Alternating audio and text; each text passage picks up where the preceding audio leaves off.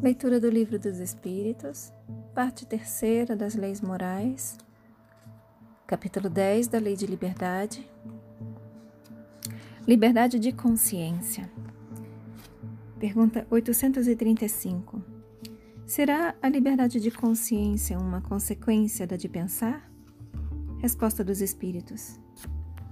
A consciência é um pensamento íntimo que pertence ao homem como todos os outros pensamentos. Pergunta 836. Tem o homem direito de pôr embaraços à liberdade de consciência? Resposta dos Espíritos. Falece-lhe tanto esse direito quanto com referência à liberdade de pensar, por isso que só a Deus cabe o de julgar a consciência. Novamente, pergunta 836.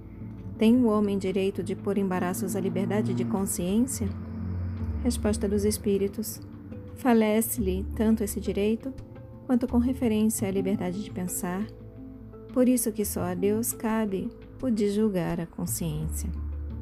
Assim como os homens, pelas suas leis, regulam as relações de homem para homem, Deus, pelas leis da natureza, regula as relações entre ele e o homem.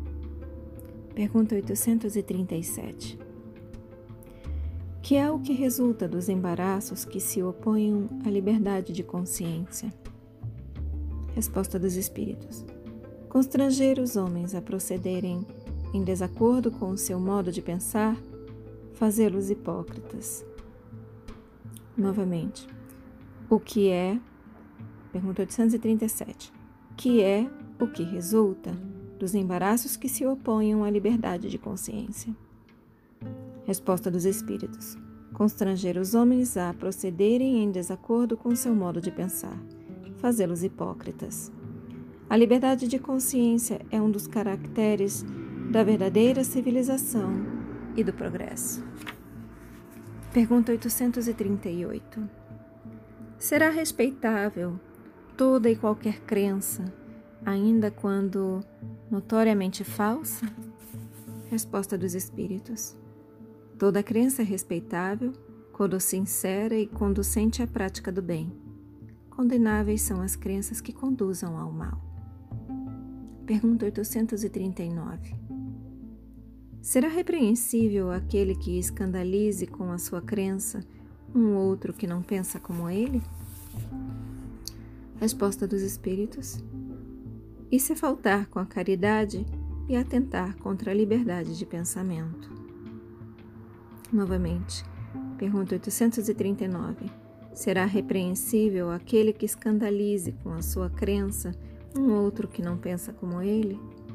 Resposta: E se faltar com a caridade e atentar contra a liberdade de pensamento? Pergunta 840. Será atentar contra a liberdade de consciência por óbices a crenças capazes de causar perturbações à sociedade? Resposta dos Espíritos: Podem reprimir-se os atos, mas a crença íntima é inacessível. Aqui vem uma explicação. Reprimir os atos exteriores de uma crença, quando acarretam qualquer prejuízo a terceiros, não é atentar contra a liberdade de consciência pois que essa repressão em nada tira a crença, a liberdade, que ela conserva integral. Novamente, reprimir os atos exteriores de uma crença quando acarretam qualquer prejuízo a terceiros não é atentar contra a liberdade de consciência, pois que essa, pois que essa repressão em nada tira a crença a liberdade, que ela conserva integral. Pergunta 841. Para respeitar a liberdade de consciência, dever-se-á deixar que se propaguem doutrinas perniciosas ou poder-se-á, sem atentar contra aquela liberdade, procurar trazer ao caminho da verdade os que se transviaram obedecendo a falsos princípios? Resposta dos Espíritos: Certamente que podeis e até deveis, mas ensinai, a exemplo de Jesus, servindo-vos da brandura e da persuasão, e não da força, o que seria pior do que a crença daquele a quem desejarias convencer. Se alguma coisa se pode impor, é o bem e a fraternidade. Mas não cremos que o melhor meio de fazê-los admitidos seja obrar com violência. A convicção não se impõe. Novamente a resposta: Certamente que podeis e até deveis, mas ensinai, a exemplo de Jesus, servindo-vos da brandura e da persuasão e não da força, o que seria pior do que a crença daquele a quem desejarias convencer. Se alguma coisa se pode impor, é o bem e a fraternidade. Mas não cremos que o melhor meio de fazê-los, não cre, mas não cremos que o melhor meio de fazê-los admitidos seja obrar com violência. A convicção não se impõe. Pergunta 842. Por que indícios se poderá reconhecer entre todas as doutrinas que alimentam a pretensão de ser a expressão única da verdade, a que tem o direito de se apresentar como tal?